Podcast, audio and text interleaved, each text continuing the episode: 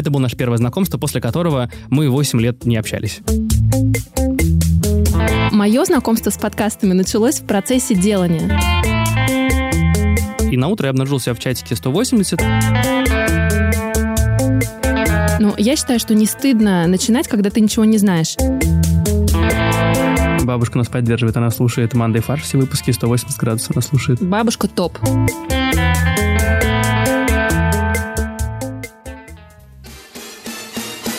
Друзья, вы в гостях у Постер. Добрый день, дорогие друзья. В эфире подкаст «В гостях у Постер». Это шоу создаем для вас мы, я, Андрей Капецкий, и редактор, и продюсер Михаил, за что ему огромное спасибо и низкий поклон. Он выполняет огромную часть работы. Это десятый выпуск второго сезона. Мы брали небольшой двухнедельный перерыв, отпуск, так сказать, из-за некоторых технических причин. И теперь возвращаемся к вам с новыми силами. Напоминаю, в этом сезоне мы говорим с экспертами индустрии. И сегодня мои гости – это Аня Ковалева и Костя Колосков. Добрый день, друзья. Да, здравствуйте. Добрый день. Это соведущий подкаста 180 градусов, а также сооснователи студии Brainstorm FM. Я правильно все сказал? Все супер. У вас довольно интересная история знакомства, насколько я наслышан. И вы уж простите, может быть, вы это будете повторять в тысячный или сотый раз, но для наших слушателей расскажите эту историю. Как вы стали делать подкаст 180 градусов? Как это привело к созданию собственной студии? И как разделяются, самое главное, ваши роли внутри проекта? Давай, наверное, я начну с первой, первой истории нашего знакомства, а ты уже что привело к студии. Давай. Вообще мы познакомились в институте, мы учились, я на курс учился старше Ани, и познакомились мы при, при довольно забавных обстоятельствах. Она участвовала в институтском конкурсе красоты. Талантов. А, талант и талантов, да. Это второе самое главное, мне кажется. Это точно. А, а я был ведущим этого конкурса. Так мы впервые столкнулись и впервые познакомились. На одном из мероприятий в рамках этого в рамках этого конкурса красоты, а, я брал интервью у Ани, и она выбила у меня микрофон тогда. Так мы... Выбила, в смысле, да, так я подошла держ... и... Нет, а, я держал микрофон как стойка у, А, у Ани, да. Она достаточно девушка активная, и поэтому она, когда жестикулировала, она у меня его выбила, но тогда я уже ощутил свой профессионализм, я поймал его на лету. Мисс Грация. Тогда я понял, что надо заниматься подкастами. На самом деле нет, это было чуть позже. Но это было наше первое знакомство, после которого мы 8 лет не общались и не виделись. Это интригует. Это уже история с, с интригующим продолжением, я Да. чувствую. И вот, Через 8 лет Но на самом деле были короткие встречи, и они были в одном месте на паспортном контроле в аэропорту Шереметьево. И это было очень смешно. У меня есть такая черта, я часто встречаю знакомых в совершенно разных каких-то локациях. И вот есть вот эта очередь, в которую становятся все приезжающие в Россию. Я в свое время достаточно много путешествовала и летала в командировки рабочие. Возвращалась я всегда ночью, потому что были какие-то рейсы вечерние, ночные. И пару раз в этой очереди я видела Костю. Это было очень смешно, потому что я вспоминала, что мы когда-то знакомы были, но мы не друзья, чтобы как-то вот друг другу так радоваться. Ну, в целом, было приятно, но как бы это было такое знакомство на вот паспортном контроле. То есть вы так, о, стойка для микрофона, рядышком идет где-то, да? да, стойка паспортная стойка, стойка для микрофона, да. Да, примерно такая история. И, в общем и целом, получается, мы как-то не общались, да, 8 лет, а потом я с друзьями пошла в бар в Москве. И так получилось, что в толпе заходящих туда людей я увидела Костю, и я вспомнила, что это тот самый парень, у которого я когда-то выбила микрофон, и которого я периодически вижу в Шереметьево. И э, я, как человек радушный и открытый, я пригласила Костю сразу к нам за столик, к моим друзьям. И дальше Костя начал рассказывать, что он увлекся подкастами, что он все про это знает, что он собрал студию дома, и что он вообще человек, который очень хочет в эту тему погрузиться. Круто. Ты, ты хотел добавить что-то, нет? Ну да, я просто, это был мой любимый бар на, тот момент, поэтому я когда красиво ворвался, увидел Аню, и я с удовольствием подсел как раз к ним э, за столик, и мы разговорились, и Аня рассказала о том, что у нее э, в голове уже давно зреет проект о переменах, потому что ей эта тема была близка, она сама хотела в ней разобраться, потому что как раз э, не то, что боялась решиться на перемены, но они прям витали в ее жизни тогда. И я, как э, добродушный и уже человек под шофе, как бы я, естественно, сказал, конечно, это гениальная идея, давай, чем мы сидим, поехали. Вот, и тогда я как бы уже был готов вместе записывать подкасты, что-то делать. Причем история с подкастами достаточно смешная, потому что, как правило, в подкасты приходят те, кто все-таки погружен в это. Они слушают подкасты, они, у них есть там свои кумиры, и вот они врываются в это поле, потому что они всех знают. У меня такого не было. И, но у меня было большое желание реализовать эту идею, и был человек, который все знает о подкастах. Поэтому мое знакомство с подкастами началось в процессе делания. Я сейчас обожаю подкасты, считаю, что это медиа будущего, но так было не всегда. Мы с вами здесь немножко похожи. Когда я начинал подкасты, я вообще искал площадку, на которой разместить записи своей супруги, которая выступала на радио. То есть я не знал вообще, что такое подкаст, нашел постер, которым я сейчас владею, и разместил там первые вот эти записи. И вдруг они их начали слушать. И я в шоке думаю, так, надо записывать что-то. У меня друг музыкант, он помогал нам записывать первые выпуски, мы у него на студии записывались, и после этого я уже понял, что с этим что-то надо делать, и начал изучать этот вопрос. Ну вот я очень вас хорошо понимаю, и я недавно слышала дискуссию двух людей, которые обсуждали, стоит ли идти в подкасты, если ты их не слушаешь. И аргументы были такие, что, ну, э, как бы зачем вообще, если, ну, ты не как бы про. Но я считаю, что не стыдно начинать, когда ты ничего не знаешь. Это нормально разбираться в процессе. И я, когда приходила в эту индустрию, я всем честно говорила, ребят, это мой первый подкаст, учимся вместе с вами. И в общем и целом, мне кажется, какая-то открытая коммуникация, в том числе со слушателем, очень помогает. Чем больше ты любишь подкастинг, тем лучше ты в этом разбираешься. Согласна. А, вот и мне кажется, так. важным добавить, что самое главное это увлекаться. И вот это со мной произошло в процессе. То есть нельзя входить на правах, ребята, я ничего не знаю и не хочу узнавать, я как бы тут вот новичок. Это позиция, которая работает месяц, ну, может быть, два, но потом нужно погружаться. И, в общем и целом, получилось, что мы как-то с Костей в это нырнули, и вот плаваем до сих пор. Ну, вы вынырнули и плывете, а то нырнули как-то и не выплыли. Нет, не, не, не, нырнули, выплыли да, и да, плывем. Да. Мы нырнули, проплыли как бы по дну а, определенное количество времени. немножечко? Конечно, поучились поучить, потом выплыли и спокойно плывем. Ну, просто Костя намекает на то, что история нашего пилота первого выпуска, она была такая многострадальная. Сомнительная. Да. Мы, когда в баре договорились, что нам надо делать общий проект, мы не были друзьями, и у нас не было таких приятельских отношений, чтобы вот как-то э, пообещать друг другу и точно сделать. Но мы ребят, которые зацепились друг за друга, и мы спланировали сделать первый пилот, по-моему, чуть ли не на следующей неделе. Ну, типа такого, да. То есть на, на утро я увидел, что я в чатике, который называется 180, потому что изначально Аня предложила назвать подкаст 90 градусов, но я сказал, типа, 90 градусов, и вот куда? Мы же, пере, мы же про перемены, давай называться 180.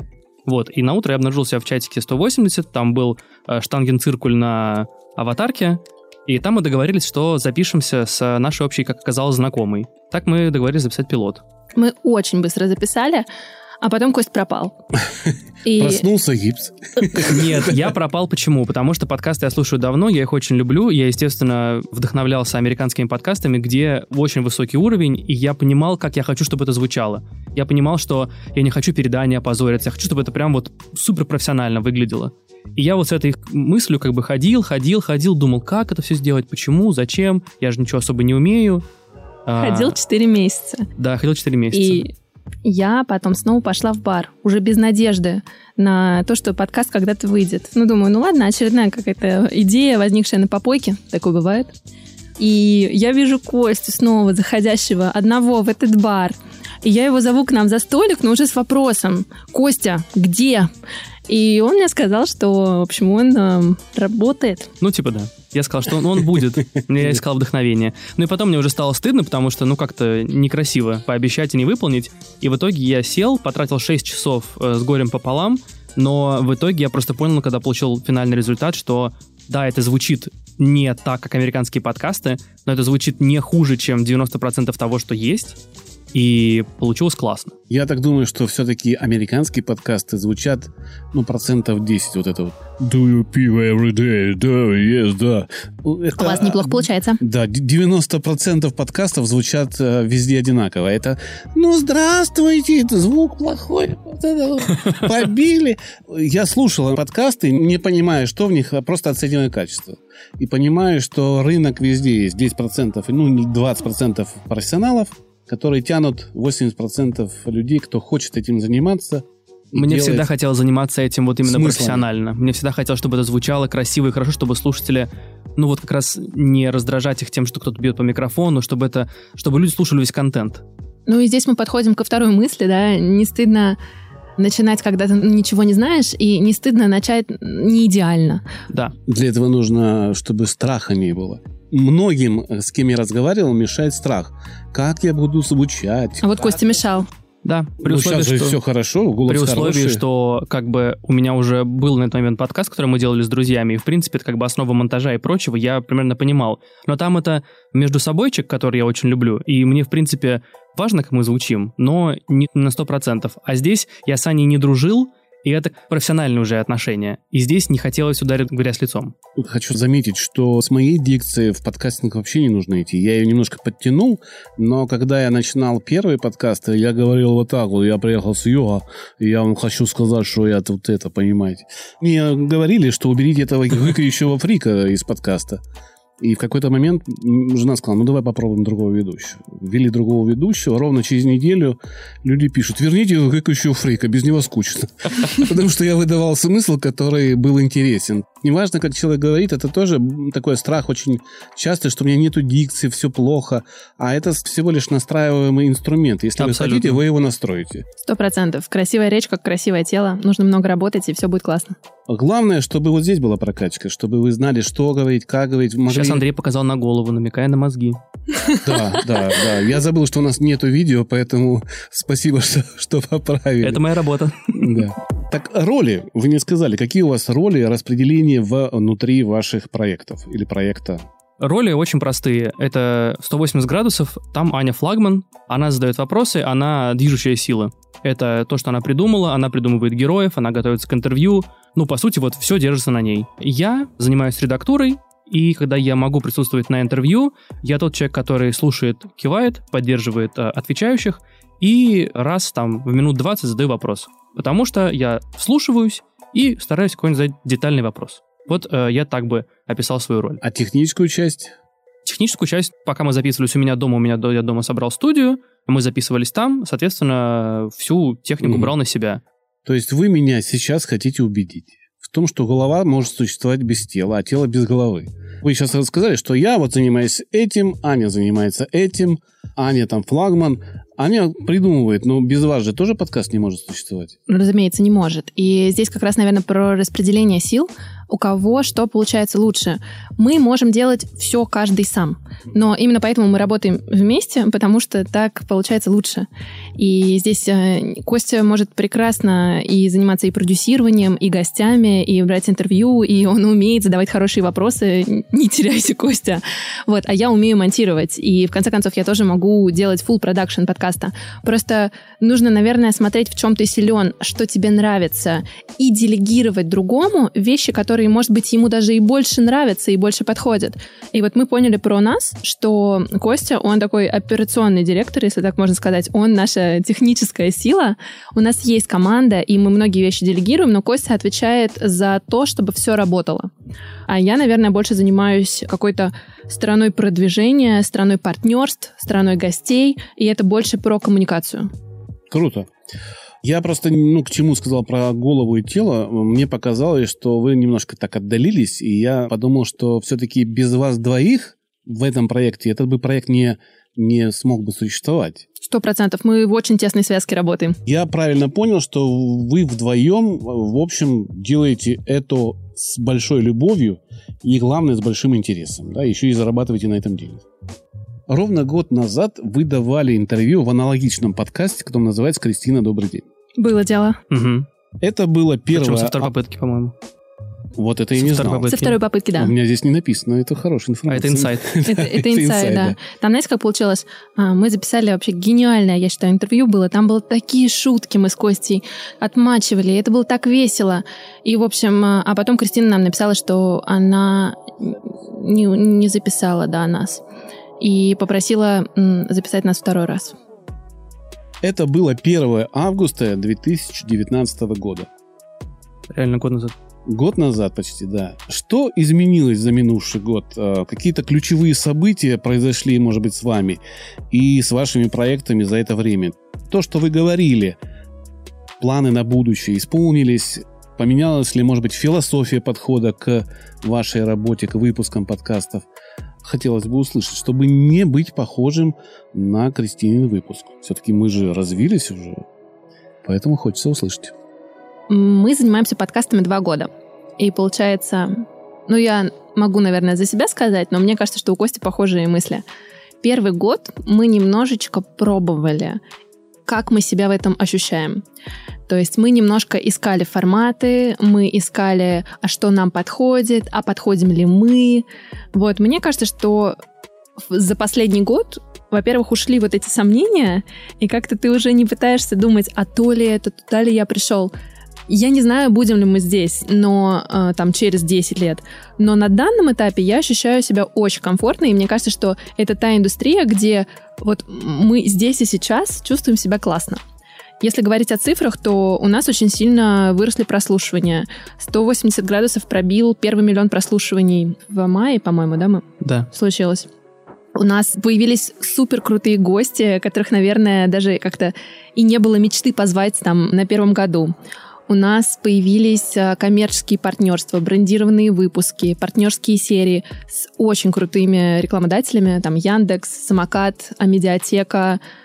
И как-то мне кажется, что пришло понимание того, что классно, что здесь мы это уже делаем, но можно сделать настолько больше.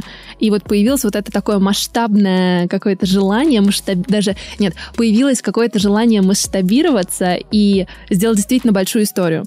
И, наверное, за год мы пришли к пониманию, что мы больше, чем один проект, мы больше, чем два проекта. А, мы студия подкастов, и сейчас у нас, по сути, пять продюсерских проектов. Некоторые мы ведем, некоторые ведут другие люди, а мы участвуем как консультанты, как продюсеры. Мы занимаемся подкастами для брендов, мы делаем какие-то партнерские истории для аудиоплощадок. Поэтому кажется, что сейчас это стало full-time работой, которая, ну, приносит удовольствие, и, как нам кажется, в ней много потенциала. Я хотел добавить только то, что я согласен с Аней полностью, от себя просто добавлю, я стал смелее в плане того, что я понял, что можно экспериментировать. Я очень люблю аудиоформат, я его часто слушаю, и я понимаю, что я сам готов и технически, и ментально участвовать в самых разных проектах, и их можно делать, их можно реализовывать. Раз вы затронули студию свою, она появилась у вас не так давно насколько я понимаю, да. И что она себя представляет сегодня? Это юридическая какая-то вещь, это физическая, она существует как уже вот, ну вот какая-то студия, это некий офис, где сидят люди, или это пока просто некая идея, в которую, которую вы воплотили в интернет там пространстве, ну то есть как ее позиционируете вы? Это забавная история. Студия появилась, на самом деле, давно, с точки зрения того, что когда я начал записывать первый подкаст, я уже думал о том, что я хочу, чтобы это выросло в сеть подкастов. Заниматься этим э, максимально, помогать продюсерски и прочие другие составляющие.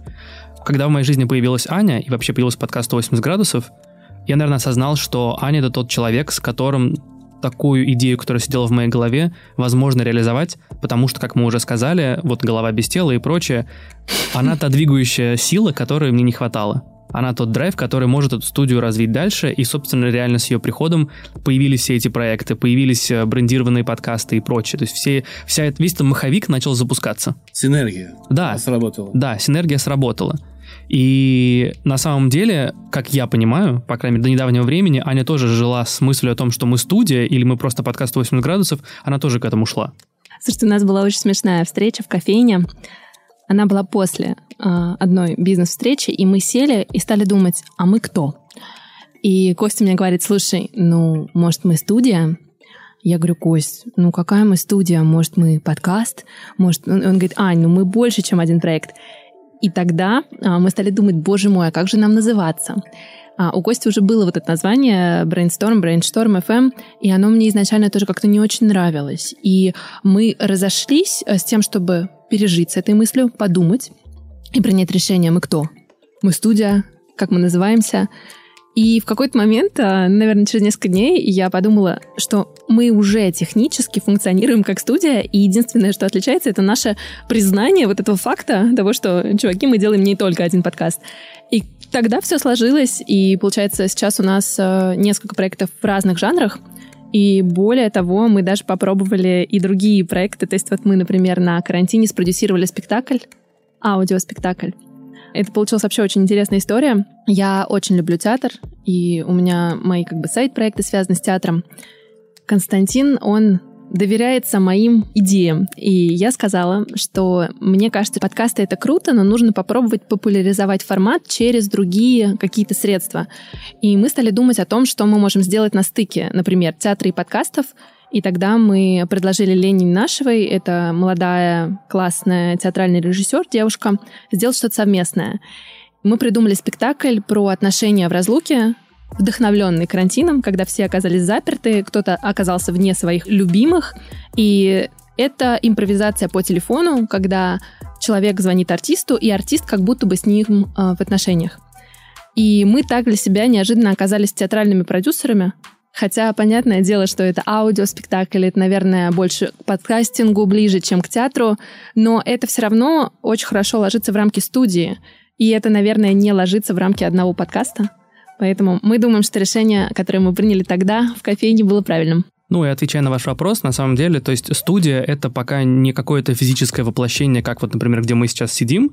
Это совокупность, э, это, это команда, она разрознена, но она работает в унисон, и это совокупность наших идей, совокупность наших целей и того, что мы хотим добиться в подкастинге и вообще в аудиоформатах.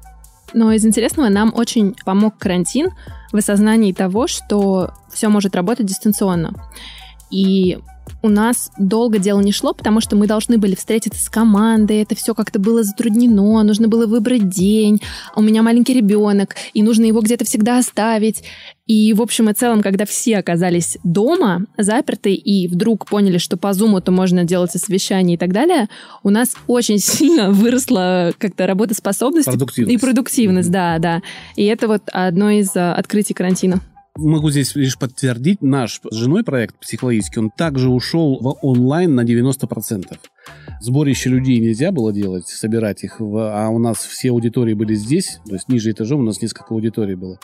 Мы вынуждены были перейти в онлайн, и мы вдруг получили, что при меньших затратах можно получать больше денег. Потому что люди присоединились с Нью-Йорка, а, с Англии, там, с Австралии люди присоединялись. Те, кто не мог приехать раньше. Да, это так. А мы очень жестко отбираем... У нас технология такая, что мы не берем людей, у которых есть некие скрытые заболевания, что ли, не знаю, как это правильно сказать, психологические отклонения, может быть, э, э, тот, кто сидит на таблетках, на каких-то винцо попивая. Ну, в общем, трезво. Мы берем только трезво мыслящих людей. А Иначе... как вы это определяете? А мы только можем спросить, это правда или нет. И если человек соврал, мы, к сожалению, гарантии не даем результата. Мы даем только гарантию тем, кто трезво и трезво мыслит. У нас есть тесты определенные. Но смысл в том, что это круто, то, что вот э, с одной стороны плохо, что столько людей заболело и очень много людей погибло. Это очень печально. Но, с другой стороны, это перевернуло во многом бизнес, э, подход к бизнесу, бизнес-решения поменялись. И в этом есть маленькое, не могу сказать плюс, благо, нет. Это просто вот такое изменение, которое произошло, и которое, наверное, добавило выживаемости бизнесу. Вот так бы это назвал. Ну, это просто создало новую реальность, как да, бы, к которой мы сейчас привыкаем. Ну, и точно. пришлось к ней адаптироваться, а дальше обновляйся или умри. Прям девиз э, древних римлян. У вас пять подкастов, но я нашел на сайте вашей студии четыре. А там можно на стрелочку нажать было. Не нашел стрелочки, у меня ее нету. У вас на тильде же сделан сайт? Да, сейчас напишем. Да, напишите, потому что я стрелочки, я вот пытался, где же пятый, посмотреть. Я в каждой из них послушал, по чуть-чуть, правда. Сделал какой-то для себя э, инсайт там, выводы. Давайте, какой самый любимый? А... Какой больше понравился? 180 градусов понравился. Ну ладно. К сожалению, про мамочек э, для меня он немножко не моя э, тема. Вот вы знаете, так многие думают, а вот мы, например, сегодня писали обалденный выпуск про эмоциональный интеллект, и он был вроде бы про детей, но на самом деле он был про нас всех с вами. И очень интересно, потому что я вот в рамках э, подкаста для мам узнаю какие-то вещи, которые полезны мне как человеку, не только как маме. А я вам могу продать идею, ну так, бесплатно подарить, пап-мам. Неплохо. Пожалуйста. Хорошее название и объединяет сразу родителей. Пап-мам и все. Потому что дети очень часто обращаются. Пап-мам. И вы объедините и детей, и всех. Для меня темы некоторые из ваших подкастов, которые я прощелкал, ну, немножко далекие. Там кормление, прикармливание. Это ж, ну, не для меня, честно говоря. Согласна. Вот. А так, да, это нужно. Мы тоже об этом говорим с женой. И у нас есть очень интересные подкасты к подходу воспитания, как воспитать вот эти нейронные сети, чтобы они заработали с детства. Потому что многие даже не знают, что то, что хватательный эффект, вот этот изучение, это формирование нейронной вот этой всей э, штуки, которая в голове потом превращается в э, крутой мозг, который да. способен решать крутые задачи. Так вот, у вас э, пять собственных подкастов. Теперь мы точно знаем это. Сколько человек, в общем, работает над каждым проектом у вас? Если можно роли какие-то расскажите, какие у вас есть. Там звукорежиссер, контент-менеджер, не знаю, ну, как-то это распределение происходит. И насколько активно вы вдвоем участвуете в каждом из этих пяти подкастов? Из ролей и людей, которых мы привлекаем на проекты, у нас есть звукорежиссер, у нас есть иллюстратор, у нас есть продюсер, у нас есть наши помощники, которые иногда выполняют продюсерскую роль, иногда редакторскую. И контент-мейкеров И контент-мейкеров там и так далее. Ведущие, которые непосредственно в всех подкастах, где мы не голосами. Да. Ну и Сайт, мы. наверное, кто-то делает. ведет. Да, делает дизайнер. Да, дизайнеры, да. Ну, вроде все. Никого не, заб- Соцсети. никого не забыли, это важно. Соцсети. Ну да. Да. То есть уже много людей, да? Сколько человек в команде? 10? Ну, Восемь. на самом деле, человек 6-7. 6-7. Да, вот так вот прям на постоянку 6-7. Если нужно привлечь, как бы тоже привлекаем. Но вот 6-7 это как бы те, кто с кем мы на ВКонтакте там день через два. Да, у нас это все очень сильно зависит от формата. Например, мы сейчас там готовим а, новый подкаст, у него есть сценарист, она работает только над ним. То есть она не вовлечена в производство других. Это я сейчас спрошу. Я даже, мне кажется, догадываюсь, о каком подкасте идет речь. Я сейчас... Так, так, так. Я, Интересно. я спрошу. Михаил Вдруг взла- я узнал. Михаил знает что-то, чего не знаем мы. Михаил взломал наши переписки. Нет, нет, нет. Мы не знаем название, но... Не, ну, ну вот вот, смотрите, например, если говорить о Да, о людях проектах, о- да, о о людях проектах, вот сейчас 180 градусов, мы его ведем вместе с Мгм. Костей, а есть Мама Каст, его веду я, и, в принципе, большую, наверное, это скорее мой проект, а Костя помогает, и звукорежиссер помогает. Ну да, Мамакас, по сути, как бы Аня ведущая, есть звукорежиссер и редактор. В данном случае, как бы это я. Соответственно, э, когда Аня не может, ну, то есть, когда Аня делегирует возможность там написать подводку, написать вопросы, как бы тут подключаются другие люди. Вот. Есть, э, например... а, Манда и фарш. А, Там а, мы с моими друзьями, нас четыре голоса. Это мое все воскресенье. Мы утром записываемся, я потом все монтирую, редактирую и звук режиссирую. Я так понял, это ю- юмор, новости с Да, юмором, да, да? Он выходит в понедельник. Все. То есть мы в воскресенье записались, мне все сделал, в понедельник вышел выпуск. Ditch, который вот наш прод- продюсерский проект. Мне он понравился. А вот после 180 градусов я считаю, что идея хорошая, и я, возможно, тоже возьму эту идею и ну, немножко по-другому Это приятно. реализую. Он мне понравился как идея, то, что человек представляет свой проект.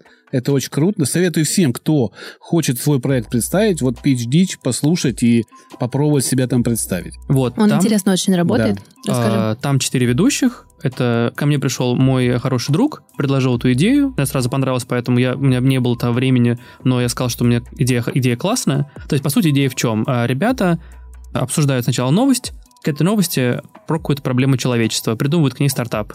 Потом среди четырех стартапов, которые они предложили, выбирают тот, который больше всего понравился, докручивают его всякие фишки, и в конце кто-то презентует его в качестве питча, который готовится там же на записи, on the spot, как говорится.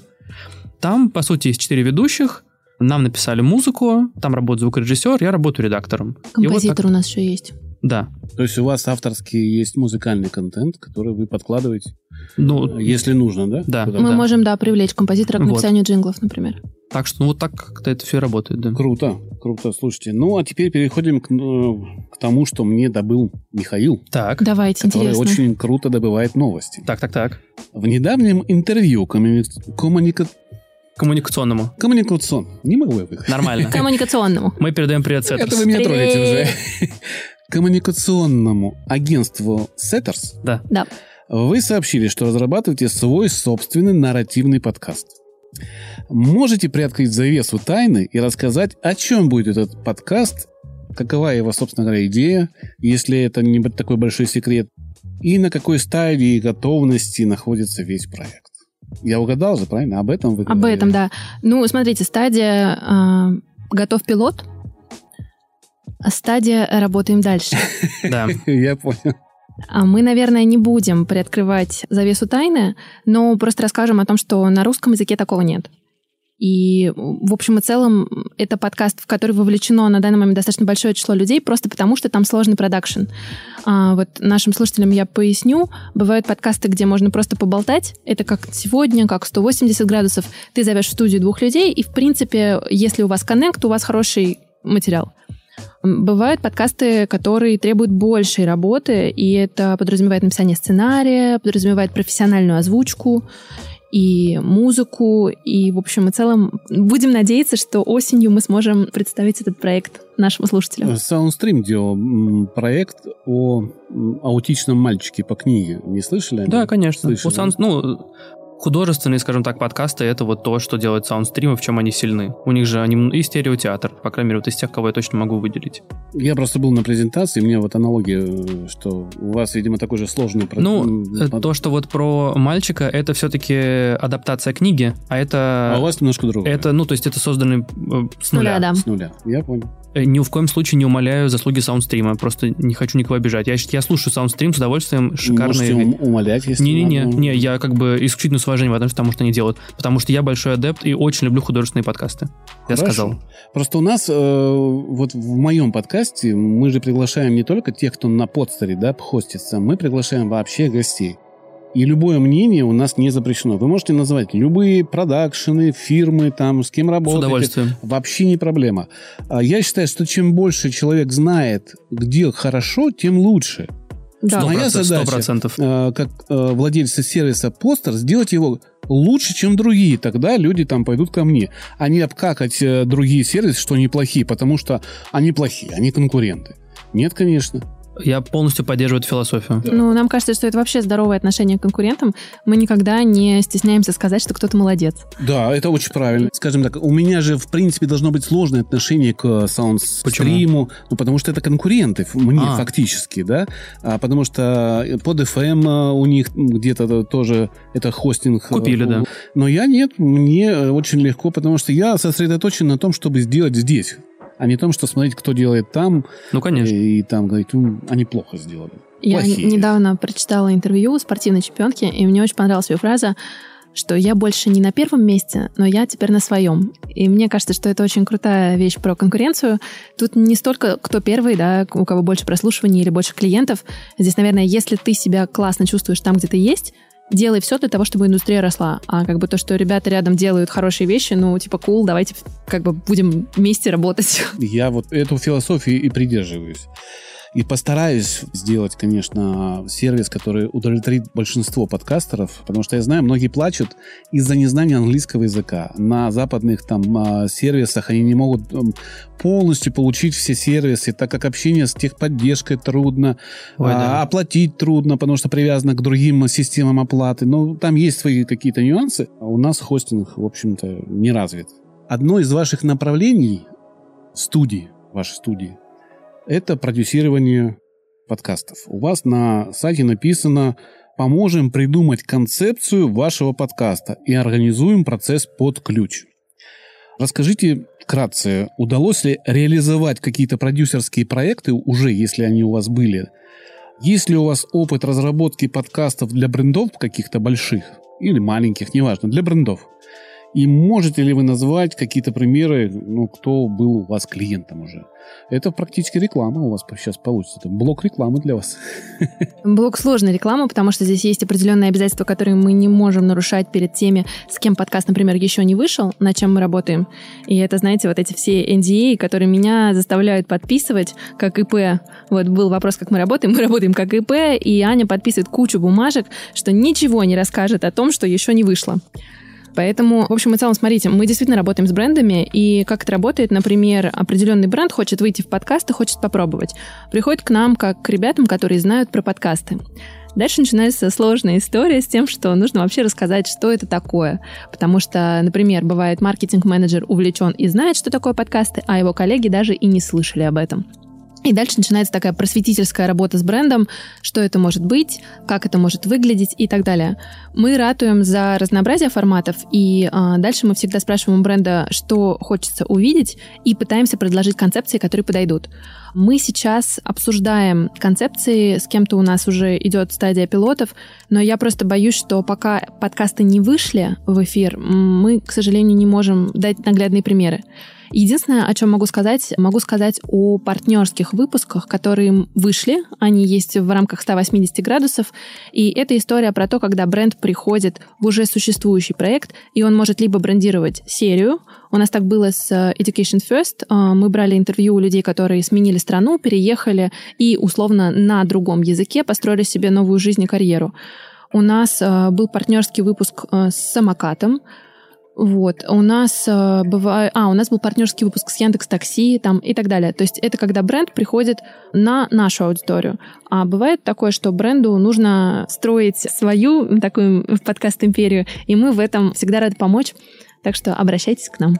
На сегодняшний момент вы только начали разработку брендовых подкастов, то есть подкастов для каких-то брендов крупных, не партнерских. А именно они придумали что-то, а вы реализуете как студия.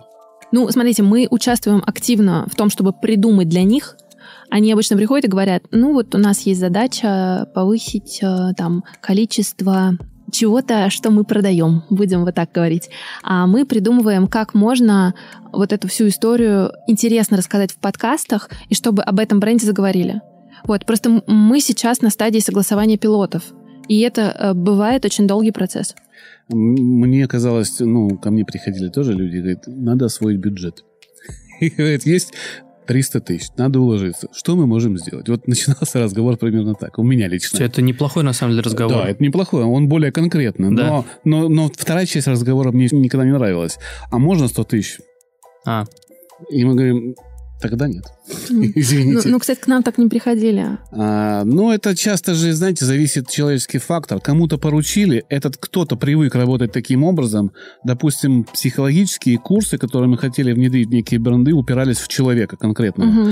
Потому что там объем был 8-9 миллионов закупки, а человек говорил, ну, мне 6, вам 2, и входите в бренд. Мы говорим, а смысл?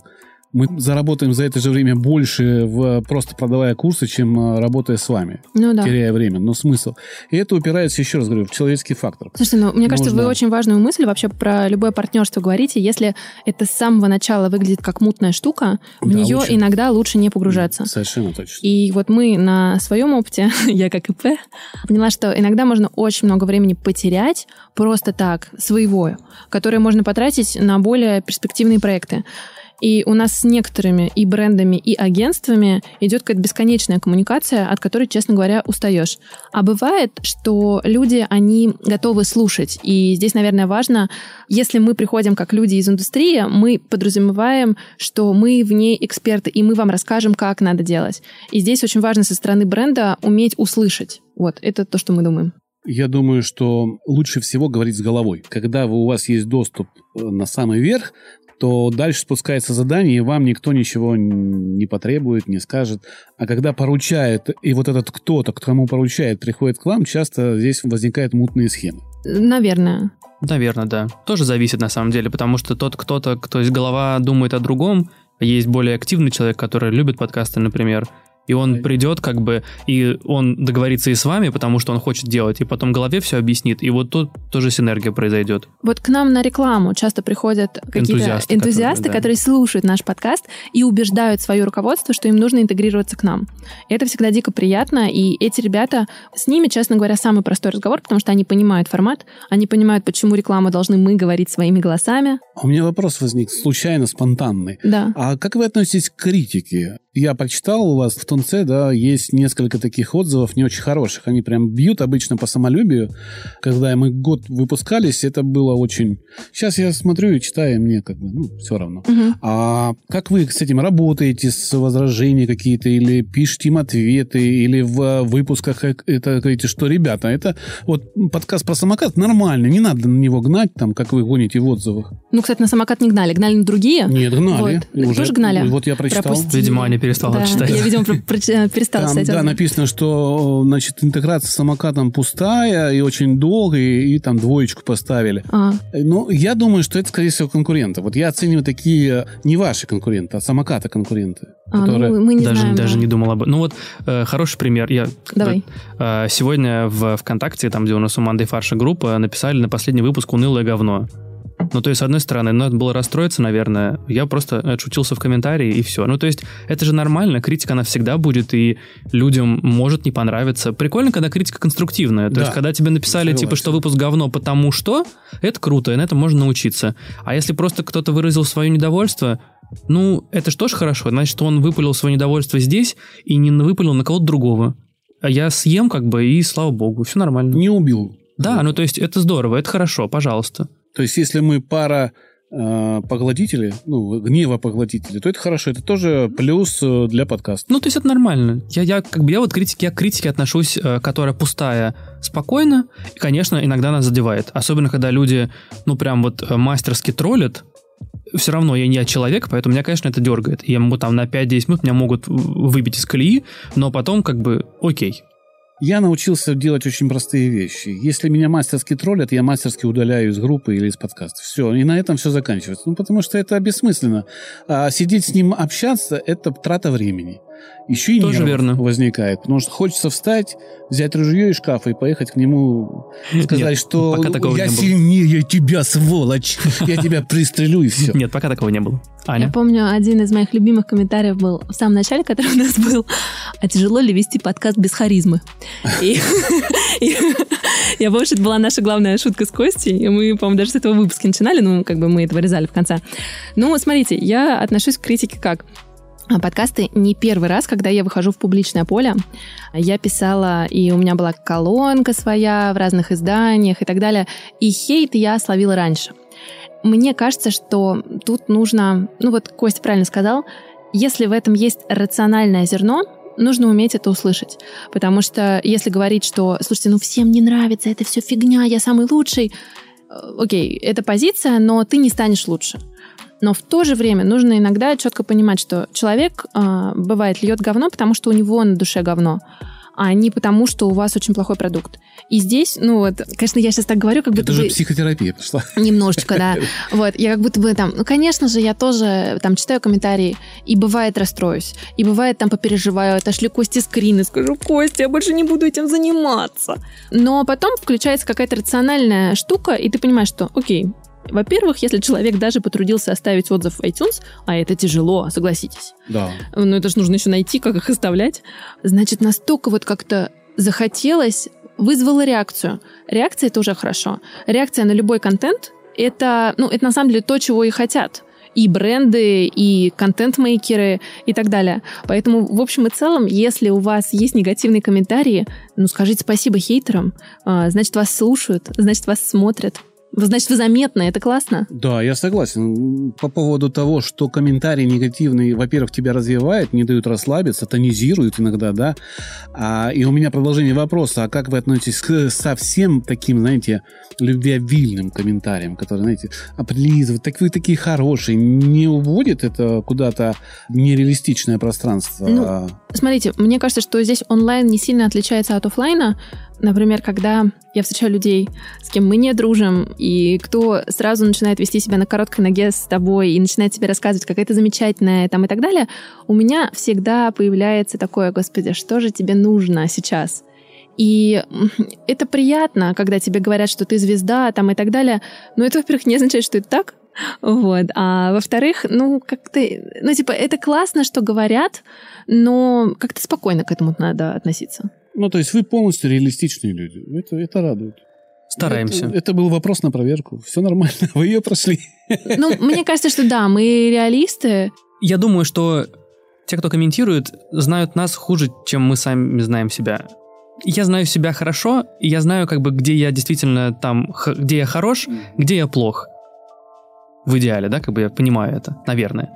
И вот э, ху- хуже, чем я, себя как бы никто не загасит. Ну, вот интересно, что а, у нас бывает такое, как бы, ну, не очень хорошее ощущение иногда от каких-то интервью, и я прям удивлена, что они нравятся аудитории. И мне говорят, слушай, такой классный выпуск. Я говорю, да ладно, серьезно? И, и это очень прикольно, потому что, оказывается, аудитория к тебе иногда более добра, чем ты к себе. Да, да, они многое прощают. Из-за того, что вас любят, вы делаете хороший контент, и им кажется, ну да, вот вы умные, вы такие мудрые, вы учите нас жизни. И... Ну, это правильное очень замечание, кстати. Давайте вернемся к процессу продюсирования подкастов. Сколько времени занимает э, разработка будущей концепции? Вот э, как бы во временном таком сейчас. Кто принимает участие в этой разработке? И записываете ли вы пилотные выпуски, в которых ваши заказчики, бренды, допустим, влияют на концепцию конкретно? Потому что это очень важно, знаете как, есть несколько вариантов развития событий. Автор приходит, и вы делаете под его строгим контролем. Автор приходит, и вы творцы полностью. Либо автор приходит и иногда вмешивается в процесс, делая какие-то прям хорошие замечания. По какому сценарию у вас развивается вот это, это событие? Мне кажется, что вы описали просто три, как бы, три сценария, по которым все может развиваться. Все очень сильно зависит от э, бренда, их запроса, и то, как будет сформулирован бриф, и то, как вообще коммуникация пойдет. Потому что может быть и случай... Ну, Ань. Я просто... Я, наверное, хотела бы обратиться к совету, который нам дали наши гости сегодня утром во время записи. Они сказали очень классную штуку, которой я давно думаю, но не всегда ее применяю когда ты работаешь для кого-то, там, для пользователя, для бренда, не самое главное сделать все, чтобы понравиться. Самое главное это иметь какое-то свое видение и следовать ему. Потому что если ты будешь следовать каждой хотелке клиента и вот прямо делать из разряда «а вот давайте вот это, а давайте вот это», совершенно не факт, что бренд будет в итоге работать. И а, у нас есть такой опыт, и он, на мой взгляд, достаточно негативный, когда мы слишком пытались как-то сделать то, что понравится. Хотя внутреннее ощущение было, что, ну, как-то надо поспокойнее к этому относиться. Поэтому здесь бывает э, по-разному. Это самое правильное, что можно сказать. Вы спросили, сколько занимает э, концепция. Тоже по-разному. Иногда кажется, мы можем за вечер придумать. Да, но вопрос здесь занимает, э, пока не договоримся. То есть, если, если клиент понимает, э, если клиент понимает в подкастах, да, условно, э, знает, зачем им это нужно, то, наверное, под его запрос придумать что-то намного проще и быстрее договориться. И это можно сделать за пару-тройку дней. А еще зависит от э, желания человека вовлекаться в процесс. Потому что есть, например, люди, которые на самом деле подкаст для своего бренда запускают, потому что им хочется на работе запустить какой-нибудь подкаст. И вот им интересно попробовать там в этом и так далее. И они, на самом деле, это соавторы, потому что мы с ними и концепции вместе придумываем, и можем их привлечь, и на запись они приходят. А бывают люди, для кого подкаст — это просто ну, какой-то вот э, рабочий KPI, который нужно сделать. Модно. И, модно. Все делают, и нам надо. И вот они, например, говорят, у меня столько работы, сделайте все, и вот я хочу просто увидеть результат. Да, Такое то есть здесь, бывает. ну то есть, говоря про пилоты, у нас есть проект, в котором там уже седьмой пилот пошел. Да. Это долго, это много, наверное, да. С другой стороны, это же как бы заказчик, пока не утрясешь этот пилот, да, будешь делать дальше. Пока не поймете, что это уже перешло за какие-то рамки, условно. А трудно работать вот с э, людьми, которые все время недовольны чем-то. Если седьмой пилот, то наверняка это что-то, ну, как бы не, не так, да? Не хочется сказать шашкой рубануть и я думаю, что восьмого пилота точно не будет, но просто кажется, что не получается. И иногда это самое правильное, может быть, э, ну, признаться, что, ну, не идет. Может быть, у нас разное видение, и это неплохо. Это не значит, что мы плохие или человек плохой. Просто бывает, что, ну, как-то звезды не сходятся, и это окей. Так, с восьмым пилотом я не согласен, потому что восьмой сезон сериала всегда самый крутой. Да, ну, значит, вот, запишем. А это неплохо, неплохо. За... Ладно, ладно, Андрей уговорили. слушал Манды Фарш последний, последний выпуск. Я это честно, при... я честно это приятно, это приятно. Я же сказал, я послушал все, по чуть-чуть я все послушал. Я не могу выходить совсем это была проверка на адекватного человека. Спасибо. Я думаю, что про работу с людьми, которые недовольны, это вообще не про подкасты. Это вот снова ну, больше про психотерапию. да. И тут а, мне когда-то очень давно дали тоже совет, на мой взгляд, очень хороший. А, если вдруг у вас начальник, который постоянно на вас орет, срывается, всем недоволен и так далее, представьте, что у него умер котик. И ну, такое сочувствие к человеку появляется, и ты уже не бесишься на его комментарии, и ты уже не думаешь, что проблема в тебе. Дело же в котике. Вот здесь, э, условно, когда человек постоянно недоволен, опять же, конструктивно, иногда стоит что-то поменять. Самое интересное, что самая хорошая коммуникация у нас идет с людьми, которые нам говорят, ребят, вот мне вот тут не очень понравилось, нам тоже. И мы говорим, слушай, вот прям вот мы про это же. Но когда это просто придирка к деталям, ну, у человека умер котик, ну, что с него взять? Еще одно направление вашей студии – это обучение. Давайте проговорим про ваш онлайн-курс, который вы разрабатывали с нетологией. Вы принимали участие в его разработке. А можете сказать, какая конкретная роль была вам отведена в этом курсе? Стоит ли он внимания как курс? И чем этот курс выделяется на фоне других образовательных проектов, которых сейчас достаточно много? Вопрос вот в этом. Как вы оцениваете вот этот курс, в котором вы принимали участие? Насколько он крут? А когда выйдет наш подкаст? Вот этот? Этот выйдет э, в пятницу. Угу. Ну вот у меня сейчас э, сегодня среда, мы записываемся. У меня как раз там в 7-7.30 будет э, консультация, вебинар со студентами. Для меня почему очень важно было, когда мы вписывались в эту историю, я очень люблю преподавать.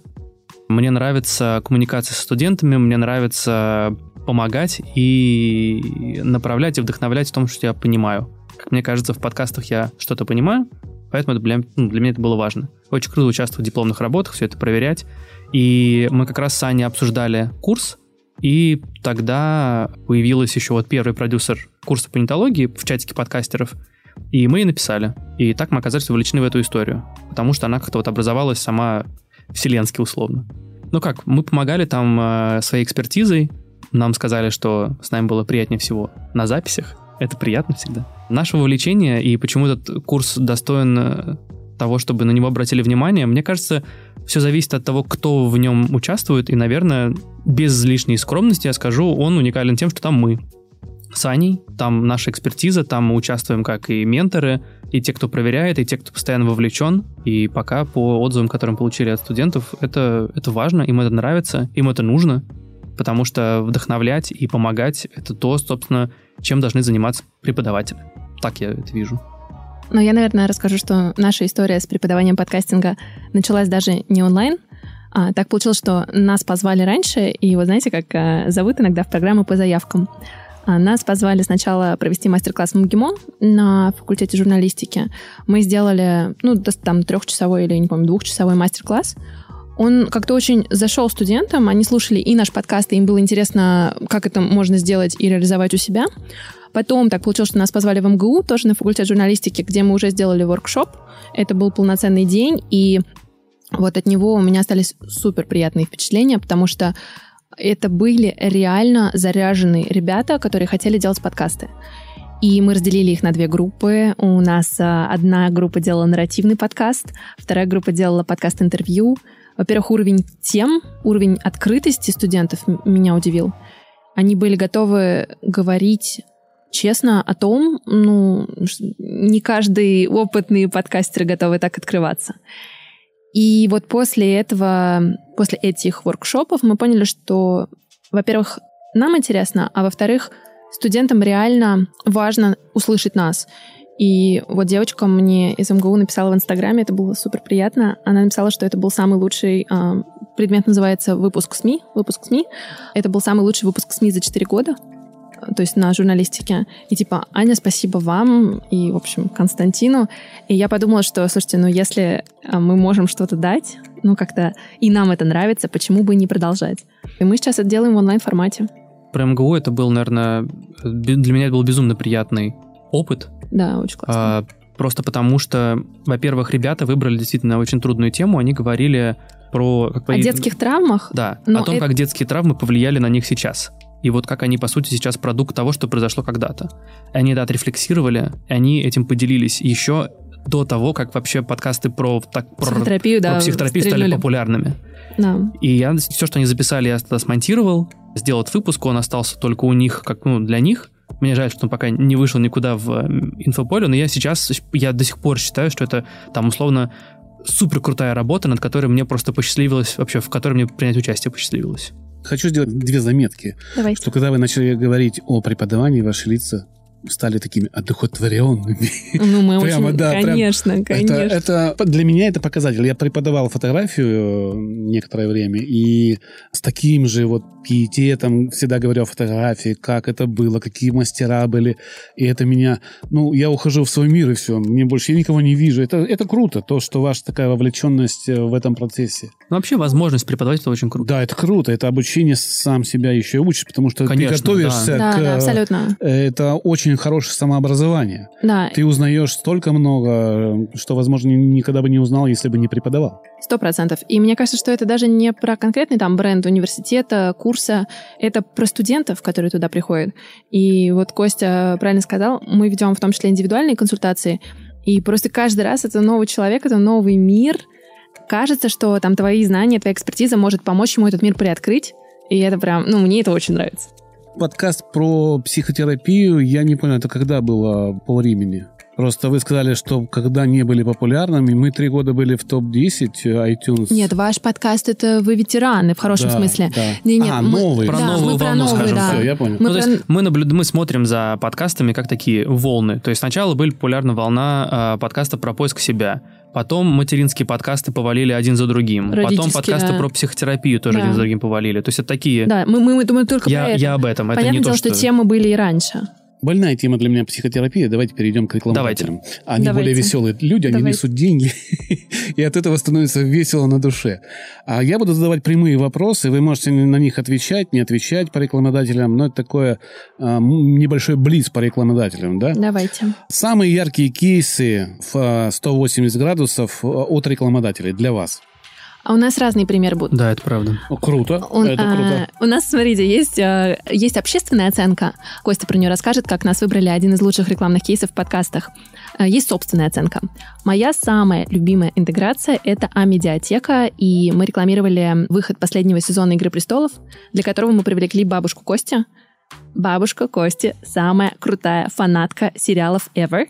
И она, ну, просто послушайте эту интеграцию. Там можно не выпуск слушать, а бабушку. Вот. И она, значит, рассказывает в этой интеграции, как она ждет этот сезон, и что она не поехала за рубеж, что она осталась в Москве, ждет сезон. И это просто ну, настолько крутая интеграция. Я вот, во-первых, бабушки фанат, и этой интеграции в частности. Бабушка нас поддерживает, она слушает Мандай Фарш, все выпуски 180 градусов она слушает. Бабушка топ. А, Расскажи про Бабуль, привет. силы ветра. Я так понял, это первое, да? Э, ну, это моя любимая, яркое, это моя яркое. любимая. Ну, яркое. Я, я спросил, вы ответили. Это очень круто. Бабушка, на самом деле, мне кажется, это настолько крутой действительно образ, что вот даже я проникся. Это мне вот, если я представил, моя бы бабушка, наверное, тоже слушала мои подкасты. Я больше чем уверен, она была моим фанатом с самого детства. Это самый крутой фанат в моей жизни был. Ну вот. Тут, опять же, есть э, IAB, э, Russia. Они выбрали наш э, кейс с силой ветра как э, среди э, классных примеров того, как можно интегрировать в подкасты. Нам сила ветра дала карт-бланш, э, рекламировать себя как угодно. Они тогда как раз рекламировали регату летнюю. Мы придумали ее подать через э, как будто я уже там, и разговариваю с Чайкой утром на яхте. Пример, почему мне он нравится. Э, Я считаю, что это пример хорошей креативной рекламы, когда не э, просто рассказываются какие-то тезисы. Там просто подано это хотя бы забавно и такая игровая практика. Э, Им понравилось, они этот кейс взяли. Я для себя выделю, наверное, кейс со Сбербанком и их сервисом «Личный юрист», потому что там мы прям... Есть Label.com, они сейчас, э, как бы, я считаю, что они немного перевернули рынок рекламы в YouTube, потому что они прям э, делают э, смешные, качественные, хорошие ролики почти под каждый бренд, кто у них рекламируется. Вдохновившись их примером, для личного юриста э, тоже написал небольшой сценарий того, как можно было бы сделать такую вот э, условно художе- художественную рекламу в подкасте. Там э, разыгрывается звонок в сервис личный юрист. Тоже считаю, что хороший пример того, как можно э, весело подать и рассказать про бренд. Это вот мой, наверное, личный то. Критерием на самом деле является, что иногда на- наши слушатели говорят про рекламу, а не про сам выпуск. И это прям самое забавное. То есть они говорят, господи, бабушка такая крутая, я на одном дыхании послушал. А ты спрашиваешь, а выпуск-то как? Типа выпуск хороший, как всегда, но, Но бабушка. Да. Да, э, такое было мы Кьюби, когда рекламировали. Там тоже был один из наших последних интеграций с Кьюби. Это А, сервис по хранению вещей. Да, там а, был, там тоже была такая креативная интеграция. Вот я по ней получил много фидбэка от слушателей, типа, что было, ну, что было смешно, типа, что это круто, что это запомнилось. Американский есть подкаст, где 10 минут первые уделяется рекламе, которую человек превращает в скетч такой, ну, не скетч, как ну, Я юмор, понял. да? Прикольно. Да, да. И, у- и этот блог пользуется большей популярностью, чем весь подкаст. Слушай, Я ну если скажу- это классно сделано, то да, как это, бы... ну он там юморист какой-то, и это действительно сделано классно. Я не слышал, а, но один из гостей об этом рассказывал, и мне показалось, что это крутая идея. Я даже хотел ее взять на вооружение. Но это то, что на Ютубе делает команда Гудкова. В том когда числе, да. о рекламе Да. говорят все, типа, вау, все поют песни из рекламы. Это вот очень моя большая э, любовь и, и боль. Я просто понимаю, что как бы это требует намного больше времени, чем зачитать готовый текст. Поэтому Это боль. пока, а, не, это пока не очень на самом деле заходит, и я понимаю, что не все готовы на такие эксперименты, и понимаю это. Ну, Но я правда, верю- иногда просто хотят зачитанный текст. Это... Да. Но я понимаю, что это за этим будущее. То есть, типа, через пару, через полгода это, скорее всего, будет уже нормой. Вопрос про формат у меня отпал. Мы их сейчас обсудили уже. Обращайтесь. Да, но вопрос про деньги остался. То есть Хорошо. сколько стоит рекламная интеграция у вас? А В вашем подкасте сколько стоит, если можете рассказать? Или а, в другом подкасте, который вы ведете, может быть, э, как а, проект? А, можете о деньгах немножко? Потому что цифры очень такие воздушные, в- в- витают в сети, и когда есть люди, которые могут сказать, это стоит 50 тысяч долларов, или 50 тысяч рублей. Это всегда конкретика, и ну, можно всегда сказать, вот, они сказали, это стоит столько-то. А Смотрите, ну здесь очень простая история про то, что в подкасты работают как любое медиа. Стоимость рекламы зависит от количества прослушиваний. И здесь а, слушатель может сам посчитать. А, значит, ну, примерно стоимость рекламы это 1, там, 3 рубля на человека, ну, на прослушивание. Тире. Тире. Да, да. Бывают подкастеры, кто продают и по 5. Это редко. Вот. Но как бы в общем и целом во многом, так как рынок формируется, кажется, что здесь иногда решает наглость, твои контакты с клиентом, твое умение продавать, как на самом деле и во всем креативном, потому что это не продукт, который можно, да, вот как-то потрогать и понять, там, ткань сколько стоит. Ну вот примерно так. А, Ань, вопрос к тебе. Да. В своих интервью ты говоришь, что общение с рекламодателем – это некое просвещение. Да. И я так понимаю, что Евангелист? евангелист, да, то есть ты... Мы синхронизировались. Да, да, да, да, да. То есть ты евангелист своего проекта, который ходит и рассказывает, вот это просвещение делает, о чем, почему, зачем и как. Как ты строишь рассказ рекламодателя о том, что означает твой подкаст, чем его едят, как его приготовить, что он, какой результат даст? Потому что этот разговор, он очень важен. И э, когда ты заходишь э, к рекламодателю и говоришь, так, подкаст у меня такой-то, слушает вот столько-то, денег вот столько-то, это скучно и, скорее всего, не будет иметь результата. А многие пытаются продавать, и твой опыт был бы полезен с точки зрения разговора с людьми. Как не знаю. Была такая книга когда-то, Карнеги, да, как, заво- как завоевывать друзей, что-то такое. Была, да. Да, и там был пример, когда он пришел к какому-то миллионеру, предварительно узнав, что у- он любитель яхт, и он выучил все о яхтах, там месяц потратил, и начал разговор с яхты, с какой-то. И его этот человек два часа не отпускал, и потом а что вы приходили? Он говорит, ну вот, ну, давай я подпишу там все без проблем. И все решили. То есть вот эта вовлеченность нужна, знание того, с кем ты говоришь, как человека. Или ты не применяешь такие какие-то методы? Хороший вопрос. Ну, смотрите, отвечу двояко. А, Значит, первое, это, наверное, все-таки первичен продукт. И какой бы ни был классный продажник, если он продает некачественный, плохой продукт, который никто не слушает, даже если он бог продаж и все прочитал про рекламодателя, ну, я думаю, что, возможно, будут проблемки. Другой вопрос, что продукт бывает хорошим, а его не очень там умело продают. И здесь это тоже, это не совсем про продажи, это скорее про человеческую коммуникацию, что нужно услышать, что нужно человеку, и нужно объяснить ему, как ты можешь ему это дать. Из моих советов э, слушайте того человека, который перед вами, потому что в вопросах заложено то, что вы должны отвечать. Если он спрашивает вас про охваты, или, например, там про стоимость. Не надо ему рассказывать про то, что подкасты в Америке слушают столько-то человек, и вообще это такая классная индустрия. Отвечайте на те вопросы, которые появляются у человека. И иногда очень сильно помогает думать немного вперед. То есть ты думаешь, а что еще будет волновать рекламодателя? И помогает еще, если ты ставишь себя на место этого человека, у тебя абсолютно четкие цели. То есть, например, у тебя цель что-то продать, о чем-то рассказать там, и так далее. И даже если формат потрясающий, и э, ведущий приятный, и слушает бабушка, ну как бы думайте как рекламодатель. Вот мне кажется, это помогает. Совет хороший. Лично я его использую тоже, но есть люди, которые не могут думать как рекламодатель. Но, к сожалению, если бы они так думали, они, они, наверное, были на месте рекламодателя. Есть тогда очень хороший совет просто делегировать. Если у подкаста много прослушиваний и продукт классный, Просто отдайте это человеку, который умеет этим заниматься. А можно я вам отдам свой подкаст? У меня много прослушиваний, 200 тысяч в месяц. Да? Да. Хорошо, мы можем пообщаться. Да, давайте пообщаемся. Супер. А, то есть как бы тут, в общем и целом, на самом деле, большие истории и возникают, когда ты понимаешь, что вот моя сильная сторона здесь, а слабая в продажах, например, ну, окей, можно обучиться продажам, пойти на 10 курсов и еще на MBA записаться и там получить сертификат. Но зачем? Если, например, вам нравится создавать контент, кто-то это сделает гораздо круче вас и получит удовольствие, продавая. Вопрос, Кость. 2 августа ты принимаешь участие в фестивале онлайн, который Слышь. называется... Да, «Слышь», подкаст, э, фестиваль «Слышь». И там у тебя есть, не знаю, как это называется, секция или, в общем, лекция о том, как продвигать свой подкаст. Твоя, есть такое. Ты будешь евангелистом. Я вот буду это. выполнять роль Ани, потому что у Ани там тоже есть две классные секции, где она э, модерирует э, круглые столы по интервью и по материнским подкастам. А я вот. взял себе вот э, рассказ про продвижение. Так вот, мог ли ты бы нам дать эксклюзивные советы, как продвигать подкаст для людей, которые вообще ничего не знают? Вот какие-то быстрые, до того, как этот слыш начнется.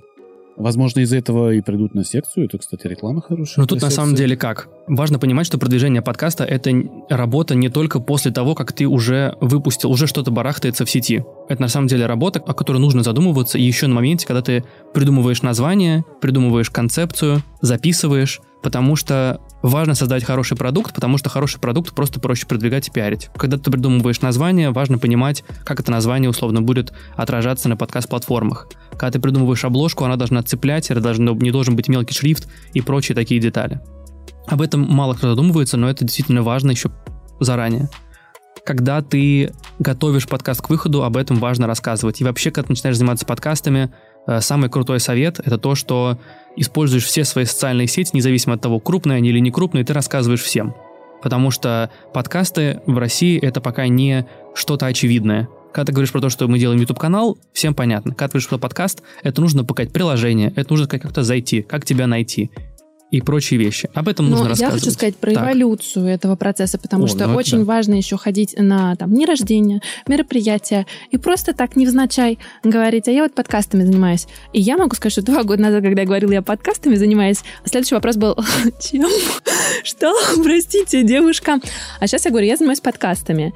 И я слышу, а, подкастами. Да, то есть все-таки постепенно, маленькими шажочками. Очень крутой совет. Нужно, будучи автором или там продюсером, или вообще участвуя в подкастах, нужно участвовать в жизни сообществ о подкастах. Потому что вот так вот отвечая в комментариях кому-то, кто начинает и прочее, ты таким образом продвигаешь среди людей, которые уже слушают или занимаются этим, свое творчество. И это тоже на самом деле важно. Я об этом не задумывался вот последние два года, и только сейчас начал понимать, что, блин, ну в принципе это как бы потенциальные слушатели и продвижение, оно тоже там. Вот. Ну и не надо недооценивать, на самом деле, сарафанное радио. Это очень смешной совет, но его нам даже дали люди из онлайн-доставки продуктов, которые сказали, чуваки, флайеры, которые мы раздаем вот так на улице, работают лучше, чем таргетированная реклама в Инстаграме. Смешно, но это правда так. И в этом ключе, вот, например, 180 градусов слушают очень многие люди, чьи там подружки, коллеги его слушают и так далее. Поэтому не бойтесь обращаться к слушателям и просить рассказывать их. То есть поделитесь у себя в соцсетях, расскажите там о том, что вы послушали этот подкаст. И большое количество людей к нам приходит, когда нас рекомендуют другие. Я просто хочу рассказать свой не, не очень хороший опыт, э, маленький буквально. Он не связан с подкастами напрямую, но подкасты там участвовали. К нам пришло агентство довольно крутое. Э, маркетинг, продвижение в интернете, Инстаграм. Вернее так, мы туда пришли, а потом они сказали, что мы лучше всех, уговорили нас, мы заплатили довольно большие деньги, 250 тысяч. Ну, для нас это большие деньги. Это большие деньги. А за что вы заплатили? За рекламу, продвижение. Ага. И цель была продажи. Продажа была одна – 22 тысячи за определенный срок. То есть это агентство должно было продвигать в интернете подкаст? Ну, нет, не подкаст. Некий продукт, Продукт. в котором подкаст был как бы участником, А. его давали как Мгм. средство соприкосновения. А, ну вы про то, что вы потратили гораздо больше денег, чем вы Мы приобрели. не заработали практически ну, вообще. у нас да. тоже такой, мы попробовали таргетинговую, таргетинговую рекламу. в Нет, Инстаграме. таргетинг у меня сработал. У Там нас была больше, притом сработал как? У нас Я- нет. У вас Но, вы нет? продав- но у вас таргетинг был не подкаст, а у вас был продукта. Нет, нет. Смотрите, был первый таргетинг, который настроил я лично, вообще не понимая, что это такое. Я настроил 28 объявлений в Яндекс Директе, и у меня мы за месяц сделали продаж на 800 тысяч. А потом мы обратились Продаж к... курса, да? Да, курса. Мгм. А потом пришел специалист, который настроился, и мы получили продаж на 150 тысяч. Мгм. Ну, понятно. И как-то я говорю, а как же так? Ну вот я же вот настроил, да, и, к сожалению, взял и удалил это все, потому что начистил площадку под этого специалиста. Он говорит, Не, не знаю. Вот, ну вот так случилось. У вас такая аудитория. Я говорю, подожди, ну я же вышел как-то на, на аудиторию. Но это немного все-таки другое. Это продажа курса, это продажа другого продукта. Вот мы подкаст именно пытались таргетировать условно. А разница в чем? Продукт, подкаст это тот же продукт. Если мы условно берем, но это же продукт, его можно тоже таргетировать как-то. И в Яндекс Директе, кстати, я подкаст продвигал через низкие запросы. И всем советую, это стоит 10 копеек. Через три слова. Муж бьет жену. Подкаст. И туда приходит за 100 рублей тысяча человек. Неплохо, надо попробовать. Ну, Да, неплохо. Все, ну, это именно, очень муж, просто. именно муж бьет жену. Ну, Ну, я шучу да, тоже, да. конечно. Я И понял. Вы берите, вот фарш у вас, да? Фарш из современных, там, из последних новостей. И ведите на любой выпуск. Потому что со словосочетания вот это длинное стоит очень дешево. Можете добавить четвертое и получите вообще за 5 копеек. Но этих показов у вас будет в месяц там по... Если возьмете 4 слова, будет 20. То есть вам нужно придумать таких словосочетаний 500, чтобы была 1000 человек. Чтобы те вот 20 человек, которые увидят это объявление, к вам пришли. Но каждое объявление стоит 10 копеек или 5 копеек. Мне кажется, важная штука про подкасты, которая часто есть в головах у слушателей, что а, кто-то знает а, такую волшебную пилюлю к тому, чтобы а, там твой подкаст а, был в топе и, и так далее. Тут фишка в том, что индустрия формируется, и даже крупные игроки, они в процессе изучения того, как это работает. И поэтому вот мы с Костей, как бы мы вообще за честность, и, может быть, мы даже огребаем иногда за нее, потому что Даже не, в наверное, своих а лекциях, да, огребаем. а, например, про монетизацию, я говорю, что, ребята, подкасты — это не про быстрые деньги. Заработать можно, но тяжело. Придется делать много действий, это маленькими шажочками. И иногда люди говорят, ну, хрень какая-то, это зачем вообще надо, если как бы, ну, я пришел зарабатывать. Ну да, Вот. да, да. Ну, как бы, да. Я же звезда. Ну что, обеспечьте меня так, микрофон сюда, там все сюда быстро суетитесь. Вот, поэтому, ну, как бы здесь э, история про продвижение все пробуют. И разные штуки работают, а самое главное, что штуки, которые работали в прошлом месяце, могут уже не работать. В этом Вот, согласен. потому что когда все рассказали секреты и продали формулы успеха, Мгм. получилось, что э, все подкастеры стали ее использовать. И все, больше не работает. Поэтому здесь это комбинация разных действий, и это про реально маленькие действия, э, большое количество их, а не про какой-то там... Это не про, ну вот, 250 тысяч рублей агентству, которое все за тебя сделает. Да. Полностью разделяю вашу точку зрения, потому что я зарабатываю на подкасте опосредованно. То есть мы в подкасте не продавали рекламу никогда. Ни разу мы, не- но мы заработали, там, не знаю, минимальное то, что мы зарабатывали, там 50-60 тысяч долларов в год. Это, это хорошие деньги для того, чтобы подкаст существовал. Потому что он да. Но вы зарабатываете именно на продаже курса, правильно? Да, мы зарабатываем, потому что мы об- объясняли людям, как мы мыслим. Мы давали ну, как бы возможность об нас подумать. Ну вот вы важная мысль. потрясающий кейс а, для брендов, которые нас услышат, да, что подкасты это про продажу около. И в этом смысле не надо, ну вот если бы вы сделали там просто подкаст своего курса, скорее всего, вы бы столько не заработали. Нет, конечно. нет. Именно. Нет. И это вот то, что я пытаюсь объяснить брендам, что вот эта вот прямая игра в лоб, это Ничего не слишком даст. а, не дает, Не да. дает. Поэтому у вас прекрасный абсолютно кейс. Ну, будем называть это брендированного Да. подкаста. И тут тоже можно важно очень на самом деле сказать, когда люди говорят, что они зарабатывают на подкасте, это не всегда именно на подкасте, как в сознании человека. Это не на вашей аудиодорожке они зарабатывают. Они зарабатывают вокруг этого, продавая мерч, продавая свои, условно, курсы знания. То есть все вот эти вот как большие цифры, они складываются не потому, что ты напродавал рекламу только. Да. Поэтому, дорогие начинающие подкастеры, внимательно подходите к созданию подкаста, внимательно подходите к его философии, что вы хотите транслировать, потому что неинтересные мысли не принесут вам интересных денег. Тоже тут я хочу оговориться, отчасти я согласен. Я все-таки скажу к тому, что неинтересных мыслей не бывает, Главное их правильно упаковать. Потому что неинтересные мысли — это неинтересные для кого-то, но они могут быть интересными для других людей. И подкасты — это очень хорошая вещь для, в том числе, и нишевых вещей, и нишевых мыслей. Я подписан на подкаст, который рассказывает про канцелярку. И я считаю, типа, что это супер классная история. Вроде бы это, ну, должно быть скучно, но об этом можно рассказать интересно. И поэтому здесь, наверное, все-таки просто подойти к этому как-то креативно и не, не бояться. Не бояться попробовать соглашусь с поправкой. Я хотел сказать, что есть люди, которые повторяют другие подкасты, mm. и вот этот путь тупиковый. Когда он, ну, вы, грубо говоря, вы хотите сделать Макдональдс, но назваться Макдональдс, да, ну, и да. это не получится. Просто Слушайте, не ну получится. этого много. Мы очень много видим подкастов про людей, которые поменяли свою жизнь, и это всегда улыбает. Это как бы, с одной стороны, и обидно, а с другой стороны, ты думаешь, вау, я придумал штуку, которую копируют. Я могу добавить, наверное, только то, что подкасты — это игра в долгую, и нужно быть к этому готовыми, потому что когда ты спринтер и хочешь быстрого результата, быстрых денег, ну вот честно, не идите в подкасты. Подкасты — это для тех, кто привык или хочет научиться, что немаловажно, бегать на долгую дистанцию. И у меня последний вопрос, крайний. Ваши любимые подкасты? Ну, маленький набор там из трех, пяти, сколько можете перечислить. Или если их нету, то их нету. Нет, они есть, конечно. Их много. Мы любим на английском языке подкасты. Да, в том числе. Ну, наверное, из английского я большой фанат э, подкаста The Truth, потому что для меня это вот верхушка того, что можно делать именно в художественном плане, потому что это, по сути, кино в подкастах. Я, когда его открыл, понял, что да, вот, вот оно. Вот что бы я хотел сделать. О чем этот подкаст? Это не там, где человек в... рассказывает о своей истории и тут же ее решает, как бы разбирает эту... Mm, нет, нет, это? по сути, абсолютно разрозненные истории, которые никак друг с другом не связаны. Это, по сути, просто, ну, как вот мини-спектакль, который разыгрывается в подкасте. Там uh-huh. на 15-30 минут у тебя как полноценный короткометражный фильм, просто без видео.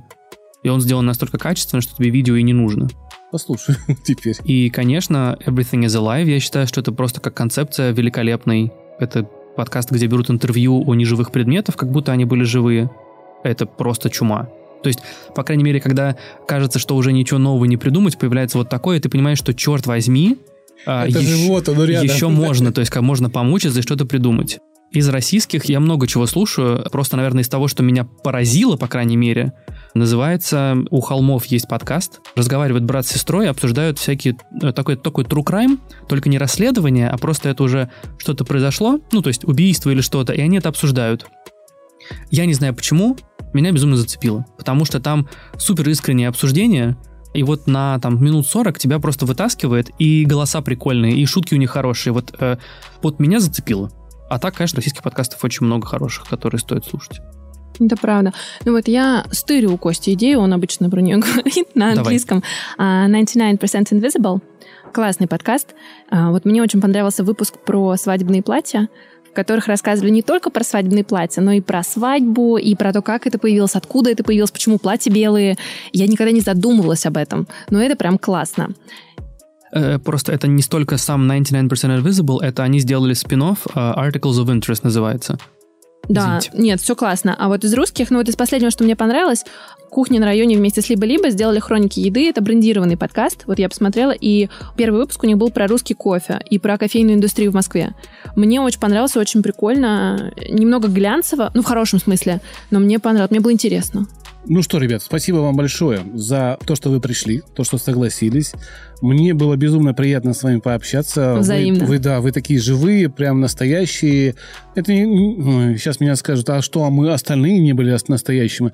Все были настоящие, но у каждого есть свой шарм. Вот у вас есть свой шарм, и это круто. То, Супер. что вот этот шарм существует. Все, кто заходит сюда, имеют свой шарм. И в этом шарм подкаста «В гостях у постер». То, что здесь всегда люди, которые умеют рассказать как-то правильно, у которых хорошие проекты, красивые, а, любознательные, много знают. И еще раз спасибо за то, что пришли. Спасибо большое, что позвали. Да, спасибо большое. Мы вырежем этот кусок и отправим тем, кто спрашивал, тяжело ли вести подкаст без харизмы. Спасибо вам огромное. Очень интересно с вами поболтать. И удачи и вашим проектам, и нашим, и проектам всех тех, кто слушает этот выпуск.